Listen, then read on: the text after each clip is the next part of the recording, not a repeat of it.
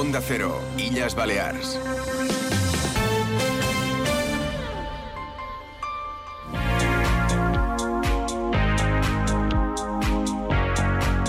En Onda Cero, Illes Balears en la Onda. Martí Rodríguez. Ya se lo adelantaba, está hoy con nosotros la consellera de Salud, Manuela García, protagonista de Illas Baleas en la Onda. Bienvenida a Onda Cero, gracias por acompañarnos. Hola, buenos días. En el día, Gracias. por cierto, que se ha recuperado la actividad parlamentaria. Hoy no ha habido preguntas para usted, pero me consta que en las últimas semanas ha aprovechado que ha tenido un poquito más de tiempo, pues bueno, para realizar una serie de visitas que a lo mejor en el día a día el tiempo no se lo permite.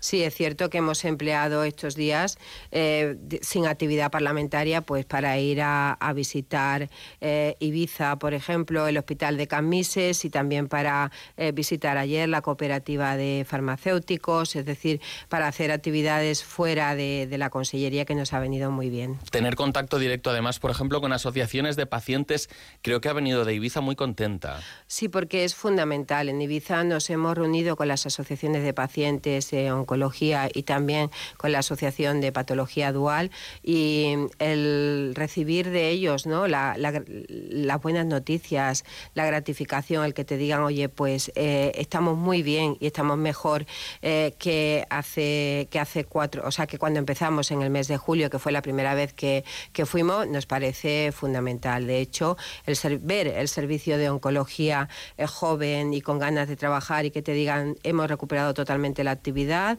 vemos a nuestros pacientes en planta, ya no tiene que hacerlo medicina interna, vamos a Formentera y, y sobre todo la sensación de- de- del resto de las asociaciones diciendo está bien es algo muy, muy importante y sobre todo muy satisfactorio. ¿no? Entiendo que está dando sus frutos ese eh, decreto ley de medidas urgentes para captar, para fidelizar a sanitarios. Sí que está dando sus frutos, evidentemente, porque eh, solo poneros que se han, se han captado 30, se han hecho 30, eh, se han atraído 30 médicos especialistas para el Camises y, y mm, tres para, para Formentera, con lo cual eh, realmente la atracción es importante. Hemos hecho algo que hasta ahora no, no, no se había podido suceder. Por ejemplo, ha vuelto el psiquiatra que montó la unidad de patología dual en, en el hospital de Camises, o sea, en, en- en Ibiza, y además eh, lo hemos acompañado de un psicólogo clínico y de un trabajador social. También se ha completado por primera vez la plantilla de cardiología, con lo cual es, eh, yo creo que son muy buenas noticias para todos los ciudadanos de, de Ibiza. Entiendo que ese trabajo eh, simplemente acaba de comenzar, ya como decimos, esos primeros resultados, pero se van a convocar más plazas de difícil y de muy difícil cobertura. Bueno, lo que es muy importante es ver que con el decreto ley lo que se hizo fue sentar las bases para que se pudieran denominar. Entonces, plazas de difícil cobertura probablemente ahora mismo se dan a las categorías estatutarias de médicos y enfermeras, pero se puede dar a otras categorías eh, estatutarias, con lo cual lo más importante es que lo vayamos eh, elevando a zonas o a diferentes eh, lugares según siempre que se den los criterios que establece el decreto ley que se marcan y por lo tanto también las zonas de muy difícil cobertura pues se van a ir ampliando pues en función de las necesidades por ejemplo también se ha ampliado hace muy poco eh, a plaza de muy difícil cobertura eh, digestivo en el hospital de Mateo Orfila. Hemos hablado de Ibiza, hemos mencionado Mallorca. Eh, ¿Se traslada la posibilidad que incluso en algún eh, hospital eh, comarcal en Mallorca también pueda llegar a aplicarse esta, esta medida? ¿Hay necesidad, por ejemplo, de anestesiólogos? Bueno, en el anestesiólogo hay necesidad a nivel global y hay un déficit eh, global. Es una medida pues a, a- a valorar y a pensar porque realmente hay determinadas especialidades que tienen como un plan autonómico y en este caso anestesiología sí que hay un coordinador autonómico para intentar potenciar pues que se atraiga y por un lado luego se vayan a otros eh, se, atraigan a través de la posibilidad de que, de que sea un hospital que ofrezca todo, todas las medidas y una vez eh, los, los profesionales luego conozcan otras áreas de, de Mallorca y de Menorca y de Ibiza y de Formentera se puedan ir, ¿no? Entonces en esa línea, cuando se den las condiciones necesarias, sí que se nombrará, pero hay que dar las condiciones necesarias. Recordemos que algunas de las condiciones que está ofreciendo el Gobierno, la Consellería de Salud, precisamente eh, para garantizar esa cobertura de plazas, de especialidades, eh, menciono tres, eliminación del requisito del catalán, dos, incentivos económicos, tres, ayudas a la vivienda para los sanitarios. Me parece que este último punto es el más complicado, no solo para la sanidad pública, sino para el resto del archipiélago. Estoy totalmente de acuerdo. Es decir, el, precio de la vivienda es un elemento que también eh, hay que cuidar porque realmente no solo es para los profesionales sanitarios, sino lo estamos viendo en los profesores, en los cuerpos eh, de seguridad.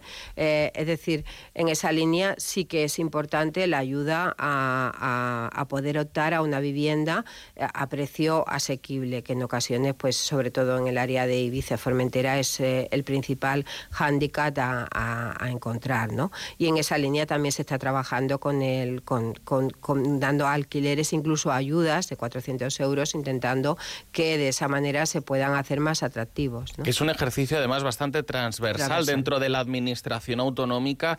Eh, no hace tantos días la consellera de vivienda eh, pedía a los ayuntamientos que expliquen, que cedan al IBABI eh, solares públicos para que los promotores puedan construir vivienda eh, a precio tasado, una vivienda que tendría un precio inferior porque no habría que poner suelo y asumir el coste de ese suelo. Preguntábamos a la consellera de vivienda, ¿se van a destinar también, por ejemplo, a sanitarios? ¿Esto lo han hablado entre ustedes?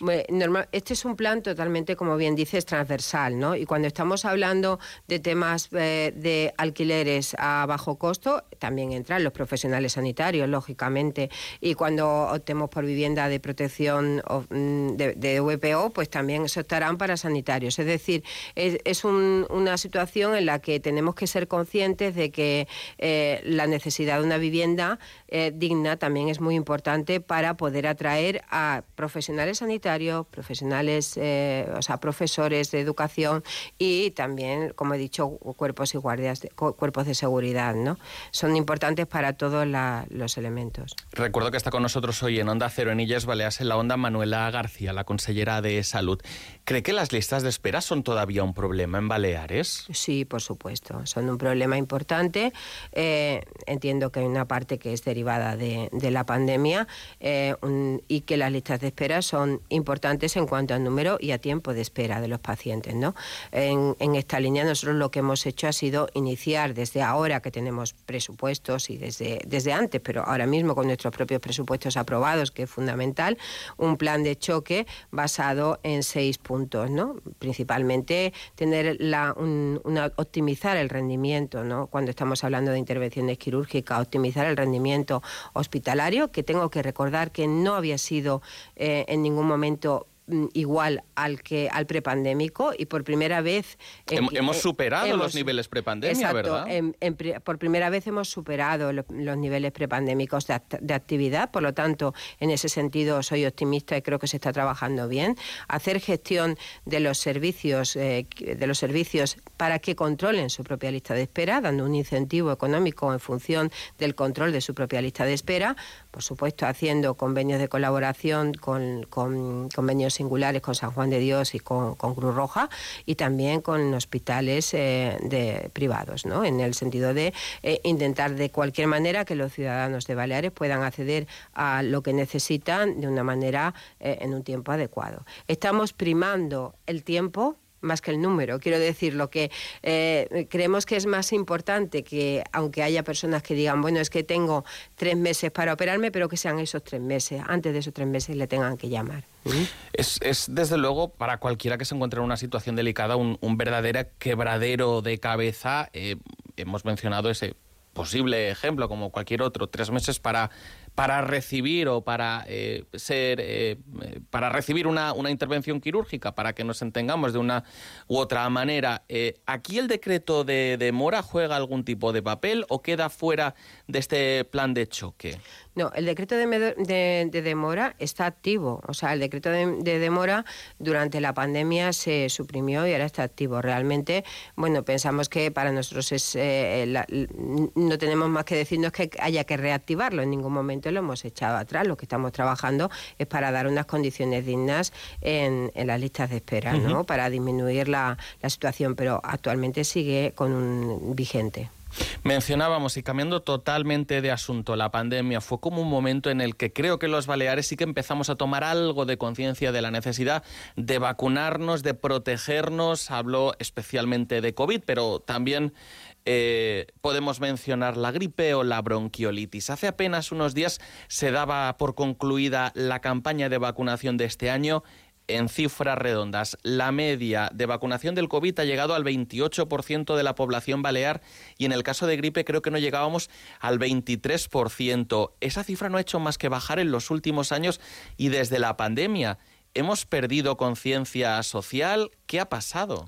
Bueno, aquí yo creo que se mezclan dos cosas. En primer lugar, eh, es una situación generalizada. Siempre hemos tenido una tendencia a ser los últimos de la fila, pero en esta ocasión creo que ha habido una bajada eh, a nivel nacional, ¿no? Y uno de los problemas puede ser, o una de las consecuencias de la pandemia que hemos vivido, hay un cierto cansancio pospandémica y también un pospandemia y una sensación como de falsa seguridad, ¿no? De que ya nos hemos vacunado, de que eh, y eso eh, tendremos que volver a hacer muy, eh, muy hacer una campaña eh, sobre todo informativa muy importante porque hay que tener muy claro que la vacunación salva vidas y que la vacunación no solamente puede salvar tu vida sino que salva tu vida y la de las personas que tienes alrededor que son más débiles que tú más vulnerables que tú. Entonces esa manera de, de pensar y esa manera de informar tenemos que seguir haciéndolo y trabajando en esa línea. Parece que al grueso de la población se le ha olvidado. Sí, es que es, es, es curioso, ¿no? Ver eh, como que, que, yo creo que lo hemos pasado muy mal. También hay que, ver de dónde venimos, ¿no? Lo hemos pasado muy mal todos durante, durante la pandemia con una preocupación muy importante por la vacunación. En aquella época sí que hubo una vacunación importante cuando aparecieron las primeras vacunas, pues lo que parece que ahora la gripe ya no es un enemigo, ¿no? O, las infecciones respiratorias no son un enemigo y sin embargo sí que pueden serlo. Por lo tanto, eh, creo que tenemos que volver el chip atrás, ya ha pasado la pandemia, pero tenemos que seguir siendo eh, personas con, capacidad para entender que eh, las vacunas nos han salvado de la situación en la que habíamos vivido antes y que por lo tanto seguirán haciendo su función y que los virus siguen en el ambiente y que van a seguir viniendo estacionalmente y que la mejor manera de protegernos a nosotros mismos, pero también a nuestros familiares, es la vacunación. Quiero mencionar que ha bajado el porcentaje de población diana vacunada, ha aumentado la población diana, quiero decir, se han incorporado en esta campaña eh, niños, se han incorporado también, por ejemplo, fumadores, pero ha bajado en el global el porcentaje de vacunación que, se, que de personas que han decidido inocularse. Creo que van a empezar muy pronto a planificar lo que será la próxima campaña y una de las propuestas, una de las posibilidades es que en el caso de los niños la vacunación infantil se pueda llegar a realizar en los colegios. Sí, a ver, eh, no es que haya bajado el porcentaje, es que el porcentaje no se puede comparar con el año anterior. Es decir, al, al aumentar la población diana, lo que podemos saber es que se han vacunado casi 8.000 personas más que el anterior, con lo cual yo creo que sí que ha habido un, pequeño incremento.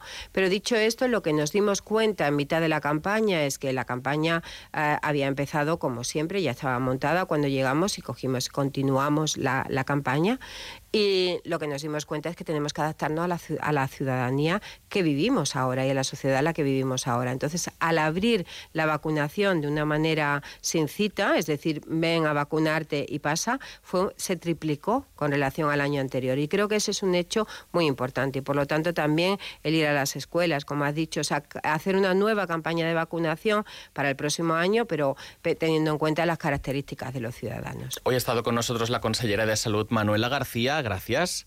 Gracias a vosotros. Nos acercamos a las 2 y 51 minutos. Siguen en Onda Cero. Este programa se llama Illas Baleas en la Onda. Te mereces esta radio. Onda Cero, tu radio.